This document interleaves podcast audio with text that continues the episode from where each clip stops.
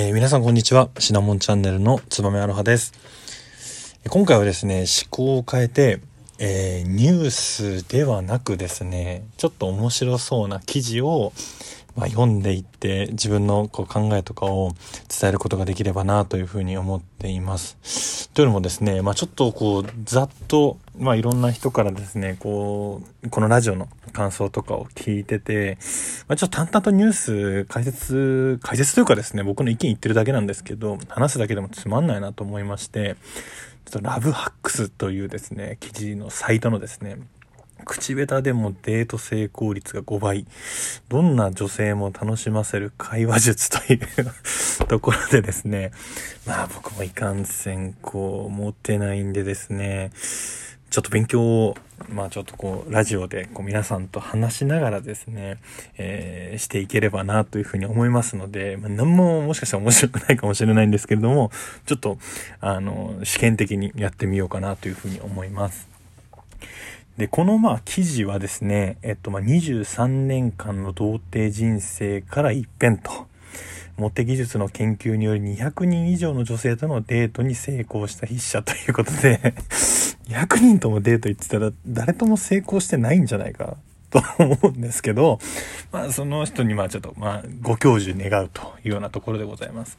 まあこのページもわかることっていうのがまあ書いてありまして、どんな女性でも楽しませる会話ポイントと、あと会話を永遠と続けるための具体的なテクニックというところで、まあ非常に興味深いですよね。で、まあこのまあその23年間の童貞の方はですね、高橋さんという方で、まあ、29歳のシステムエンジニアと。まあ、身長169センチ、体重が64キロということで、まあ、顔面偏差値中の芸ですね。まあ、僕も下の中くらいだから、ちょっともうちょっと頑張んなきゃいけないのかな。というところで、えー、まあ、まずはですね、まあ、この人が、まあ、この会話術に出会う前の話、まあ、誰々さんは休日何をしてることが多いんですか？という質問をした時にですね、まあ、特に何もと、家でゴロゴロしちゃってますっていう女の子に返事が来てですね、ああ、のんびりが好きなんですねって言うと、向こうからも、はい、そうなんです、と。会話が続かないというところでですね、まあこのなんて自分は会話下手なんだと落ち込んでいたというところですね。まあでもそういうのよくありますよね。はい、そうなんです。で。ま、自分が休日何をしてることが多いですか？で、まあ、ゴロゴロしちゃってもゴロゴロしながら何もしないっていうことはないですからね。なんかしてんのとか映画見たりすんのとかにすればいいのかなと思いますけど、まあ僕がこの童貞さんをですね、馬鹿にしたとこで何も始まらないので、まあ、モテる技術とかこの人はですね、まあ本を読んだみたいなんですよね。もう合コンに行くなとかっていう本があったりですね、ラブ理論、ナンパ塾とかですね。ナンパしてると200人と付き合えるのか。というところでですね、まあ、今回この人が、えー、会話をですね、えー、続けるためにですね、まあ、前提としてやっぱ女性が会話に求めてることあとはこれだけ覚えてれば会話を続くっていうところで、まあ、初級編で、えー、したみたいです。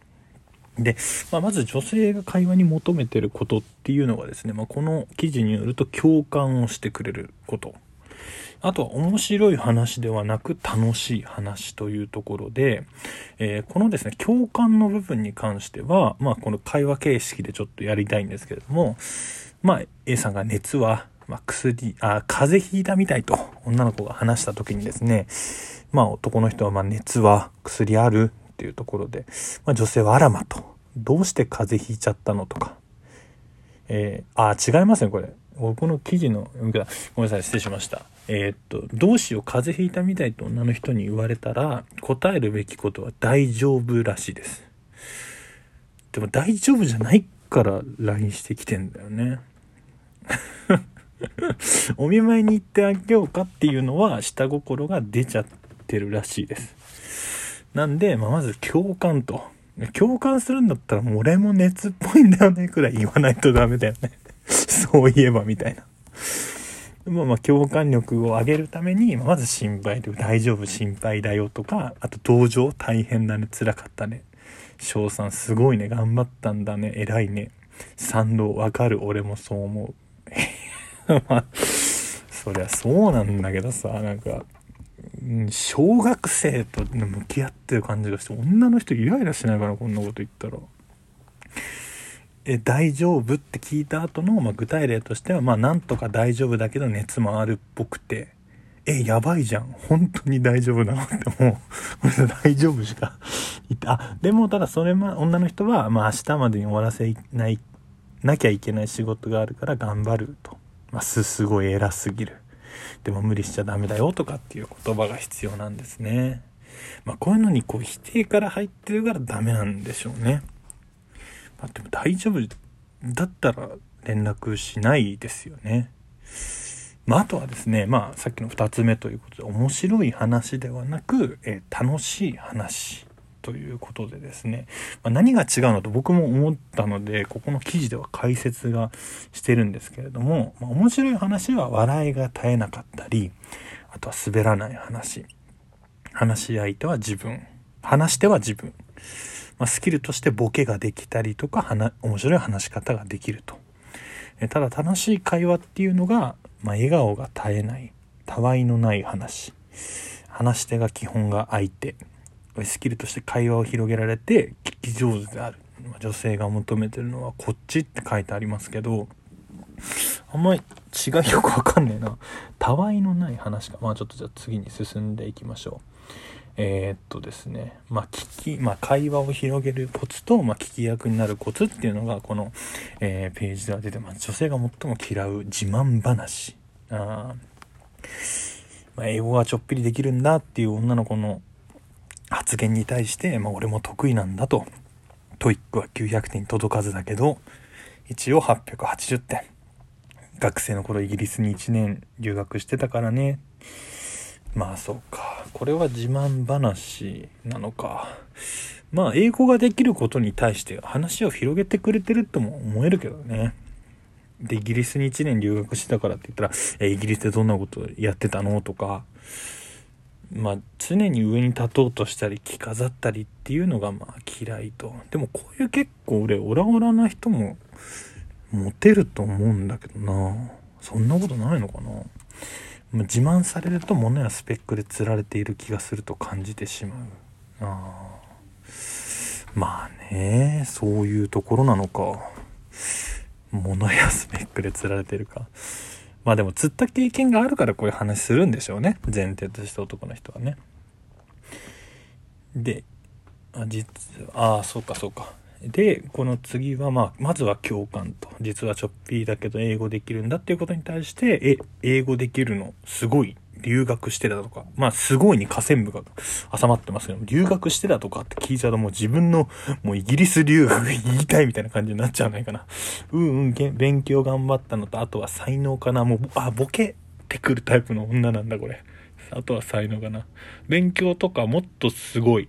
俺も留学してたからなんとか英語喋れるけど勉強だけだったら無理だな。あとは才能からのボケに対しては一切反応しないんだね。あそれでまあ自分の留学の経験もま出しつつ謙虚に会話を進めるっていうようなイメージですかね。あとは NG な会話その2として求められてもいないのに教えると。えー、会話として女の子がそろそろイヤホン買い替えようかなって言ったら、えー、いいね。ちなみにイヤホンってスペックをしっかり確認すると安くてもいい音質のものを選べたりするんだよ。へえ、そうなんだ。例えばね。っていうので、まあ、求められていないのに教えるっていうことだね。まあでも、そもそも言うと求めてもいないのに伝えるなよって思うけどな。そろそろイヤホン買い替えようかなってもね、ツイート的な感じなの。ツイ、ツイート？だから、つぶやいてるね。つぶやいてるに反応しちゃダメってことね。まあ、例えばもう すごいな。まあ、へえ、いいね、どんなのにするの？みたいな、まあ、あの、関心事を誘ったり、どんな色にするの？と、女性の興味がありそうなことを聞いてあげましょうと。えー、買い替えることは別にいいことじゃないけどね。イヤホン買い替えようかな。へえ、いいねってよくわかんないよね。それに対して、それボケだと思われないかな。まあ、あとは NG な会話その3として批判をするというようなとこですね。共感を求める生き物に対して批判は、まあ、男性以上にすごく嫌うと。やばい、また仕事寝坊しちゃった。っていう発言に対してもさすが、さすがに最近多くないと。社会人としてどうかと思うよっても違反っていうか説教だけどね、もうね。で、まあ、まだ女の子はそうだね、分かってるんだけど、なんでだろう、疲れてるのかなって、まだ、この子はま寝坊に対して。で、男の人がさすがに甘いよと。えー、大変なのはみんな一緒でしょ、それくらい頑張れよ。と、なんか余計自己嫌悪になってしまったっていうのが、まあ、言い方や伝え方だよね。まあ、寝坊したことに関してやっぱ関わりたくなるのかな。寝坊しちゃったらまあ、そうだ、この 例えばね、この、自分との予定に対して寝坊しちゃったで、さすがに最近多くないっていうのはあると思うんだけど、その仕事で寝坊したことに対して、意見をするっていうのはそもそもとしてた確かにやっぱダメだよね。共、共感 これに共感すんの？俺もちょうど今寝坊してたみたいなバカップルじゃん。え？ー、あ、そうか、大丈夫っていうわけね。あ、大丈夫が結構パワーワードなんですね。きっと。ごめんなさい、もう時間が11分くらい経っちゃったんで、大丈夫って感じですよね、もうね。ちょっとまあ、今、あのー、本当初級編っていうところ、前提か、前提編っていうところでちょっとお話しさせていただき、意外と話せるな。でも、聞いてる人たちがどう思うのかちょっとよくわかんないんですけど、まあ、ちょっと1回目ということで、あの、これを配信させていただきます。よろしくお願いします。感想待ってます。